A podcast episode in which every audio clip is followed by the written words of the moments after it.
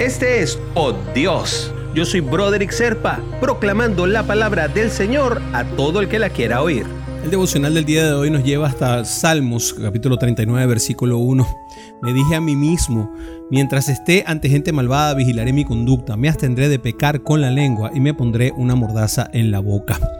Un cristiano debe tener cuidado con sus palabras, aunque eso es bien difícil. A mí me cuesta bastante, tengo que reconocerlo. Mi esposa me lo dice a cada rato. Y es que la Biblia habla de la importancia de esto en Proverbios 18, 21. Dice, en la lengua hay poder de vida y muerte. La boca puede ser un instrumento de Dios tanto para bendecir a personas y proclamar el Evangelio tal y como lo hacemos aquí en este devocional, cómo, si no filtramos las palabras que salen de nuestra boca, podemos dar voz al diablo, que también pasa cuando pasa algo en el tráfico o tenemos algún problema y nos salimos de nuestras casillas y decimos cualquier cosa, en las cuales normalmente estamos propagando nuestra arrogancia y estamos sirviendo de puente para la intriga, en líneas generales. La boca termina convirtiéndose en la válvula de escape de nuestros corazones. Si estamos llenos del Espíritu Santo, nuestra boca refleja aquello de lo que estamos llenos y vamos a hablar lindo permanentemente. Aun cuando seamos el blanco de mentiras y de difamaciones, si estamos llenos del Espíritu, nuestra boca no responderá con ira.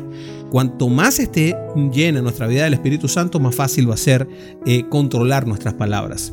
Y es que el resultado de una boca llena del amor de Dios es el buen testimonio. Hasta los impíos reconocen cuando un hombre o una mujer de Dios tienen una buena conducta, moderan sus palabras y su forma de actuar.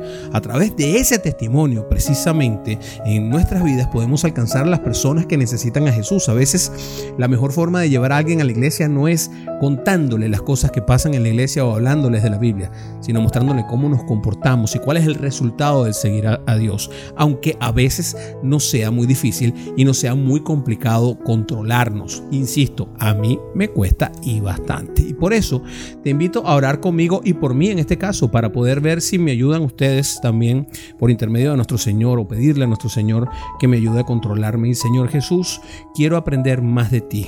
Tus palabras me alimentan y me enseñan a ser una mejor persona.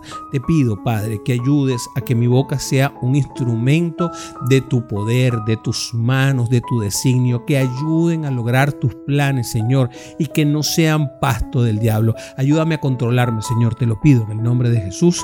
Amén, amén y amén. Si quieres recibir por Dios directamente en tu WhatsApp, simplemente comunícate al 904-274-3131. Te lo enviaré todos los días.